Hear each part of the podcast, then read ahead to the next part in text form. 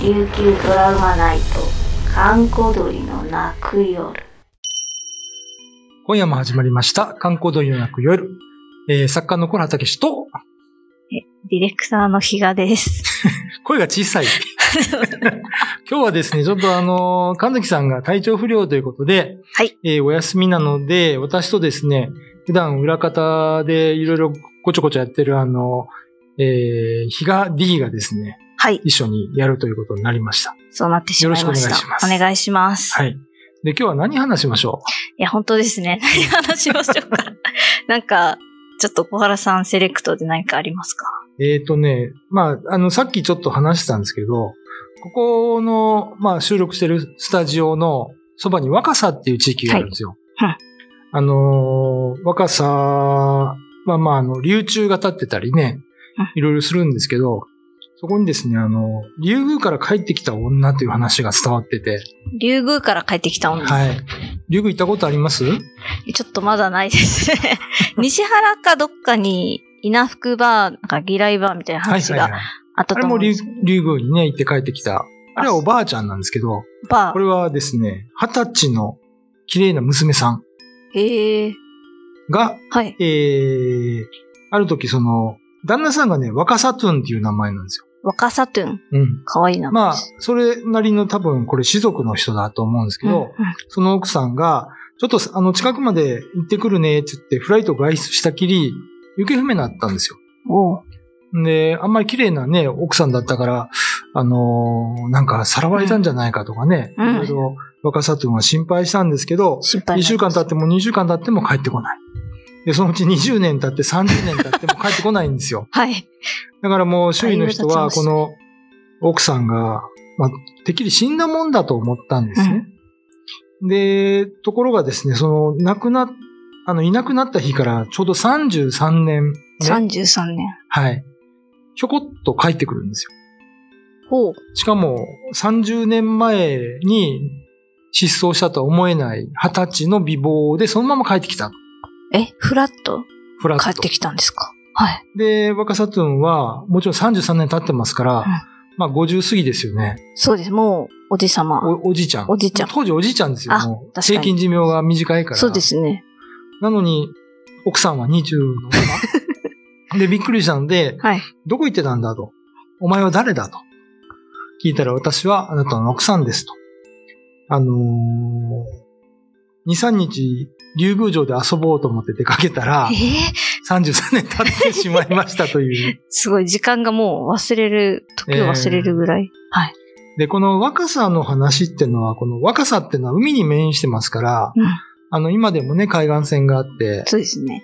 海岸とかあるんですけど、まあそこからこう上がってきたっていう意味では、ちょっとね、あのーまあ海から帰ってきたっていうので、前にちょっと話したギライバーの話とかうんね、うん。似てるんですけど、まあ、それであのーめでたしめでたしとなって、この若さというのは、また奥さんと仲睦まじく暮らして、二人の娘ができたと書いてます。おえー、慰労節電っていうね、1700年代の、まあ政府観光物ですけど、じゃあ、にじ載ってる話なんですね。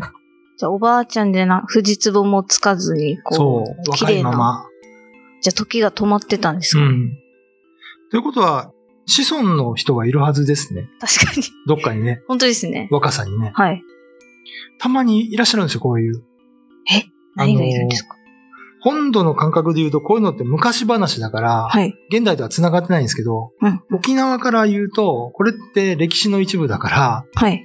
あの、必ずどっかで繋がってるんですよ。え、繋がってるってどういうことですか要するに子孫がいるとかね。あ、もう実際に。うん。えで、まあ、あの、ちょっと探したんですけど、はいはい。まあ、若里の子孫は僕の探した限りはあんまりいないあ感じまなだん見でつすけど。からず。でも二人、二人の子供がいるってとこまでも分かってるんです、。そうですすね。うーん。えまあ、あのもし私が、私の家系が若里の家系だとかいう方がいたらね、 まあそぜひぜひお聞きしたいと思います。はい。今日は時間が来たので、この辺で。あとはネットでね、話をしようと思います。え ー今日のお相手は作家の小原武史と、ディレクターの比嘉でした。はい。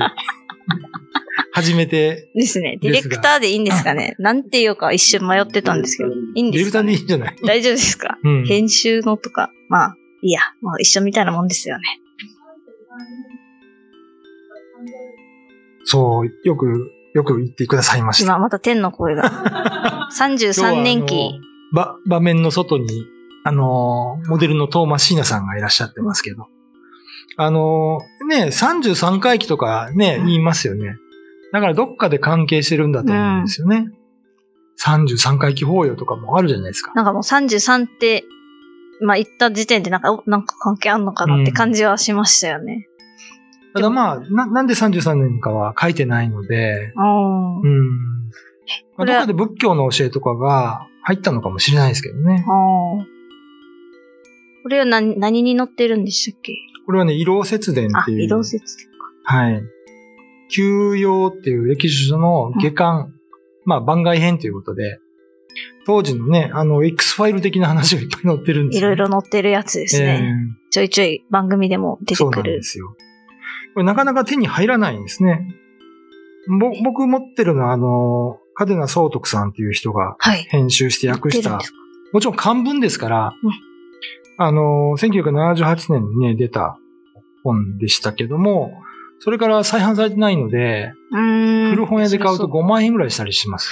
ええこの、すいません。全く見たことがないんであれですけど、サイズ感はどんな感じなんですかさい ?A4 ぐらいですかそう、色節電ごめんなさい、5万円しないや。あの、1万円ぐらいですね、大体ね。あ9000え円とか。え、でも安いですね。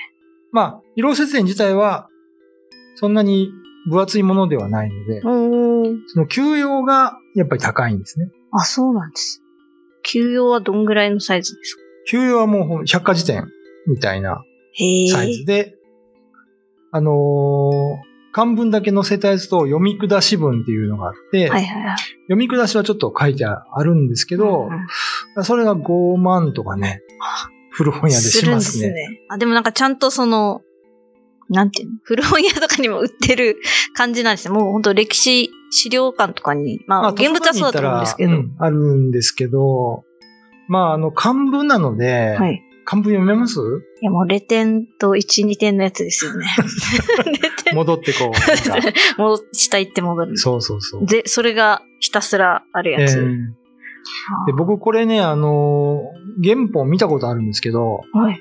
古本屋さんなん一応古本屋の活動もしてるので、はい原本見たことあるんえですけー、ど、すごい。はい。なんか印刷みたいな、なんていうの、あの、ロゴじゃなくて、フォントフォント漢字はい、のフォント、めっちゃ綺麗です。ああ。印刷かなと思った。いや、絶対、そんなわけないですもんね。1600年でしたっちけ、ゃんと筆で書いてる筆んですけど、で書いてますもんね当時のうわすごい人はね、やっぱり上手ですよ。しかももう、プロ中のプロのうん多分人が書いて、すごいですね。え、なんかこの、閉じる口は、あの、なんていうんですか、紐で閉じられてるんですかそうですね、和とじ本ってやつなんでかすね。こう、時代劇に出てくるやつですよ。そうそうこう、針で刺して、みたいな。そうそうそう。あ、でも、どうだったかな給なんか料こうは想和像とがでじき本ないだったかな。ねいろん。なバージョンがあるのでね。何あ、そうなんですうね、ん。そうだ、すいません。は、なんか、移動節電がイメージしたくて、 なんかめっちゃマニアックなこと聞いてましたけど。あー色節電はね、あの、うん安くで手に入りますけどうね。ーん。この休養っていうのが長いんですよ。だから、休養の中にもなんか変な話いっぱい載ってるんですけど、もう、前ちょっと話したあの、石垣でね、はい。あの、赴任してきた諏訪さんと山下さんっていう、あはいはいはいはいあはの、い。二人の役人が、はい。イノシシ借りに行って、イノシシの上に乗ってる黄金の仮面をつけたはい。人に光を当てられて死んでしまうみたいな話も、これ実はあの、休養に載ってるんですよ。なんかあの、もしかしたら、もののけ姫の、そうそうちょそっうそとうい一シーンを、ここから撮ったんじゃないかみたいな話で、え僕石垣島で10したっ年ぐらい前に子供新聞にこれを書いたら、けはい。やっぱりそんな意見がいっぱいあありましたけどね。なるほど、なるほど。石垣島の話として、前ナ話タを。山っていうね。なたい山ナタ。あ、なた山んなんかこう、そうだ。ありました、あはいりました。あのーこういう、まあ、 とりあえず話が、まあ、沖縄の人は大好きだったんですよね、昔からね。うん琉球の。人はね。うん確かに。で、この竜宮に行く話っていうのは、まあ、何回かね、話しましたけど、むか前にその、おさん、うさんしーっていう、灰原に住んでる人の話と斬か新、はい。えーまあ、いろいろ話はしたんですけども、あのー竜宮城が、実は琉球だったというね、え説が、まあ、ほこれは本土の人が唱えてるんですけど、え、竜宮城が琉球だった。つまり本土の人はがい。助けた亀かわからないけど、はい。こう、琉球に来たと。あ確かで、に首里城かどっかで艦隊されて、また帰っていくと いう。それが元になってんじゃないかという説もあるんで音も似てますもんね。すけどね。琉球と竜琉宮球ね。うん。なんか、うる覚えで帰ってきた人がいて、まあ、白ってつけたのか な。かもしれない。はい。ああ、なるほど。まあ、本当のところはわからないですけどもう、ん。あの、まあ、竜宮と琉球の関係っていうのは、うんうんうんうんちょっと深そうなんでね、なまんかた機会があったらはい、お話ししようと思います。ありがとうございます。はい、今夜のお相手は、小原武史と、ディレクターの比嘉でした。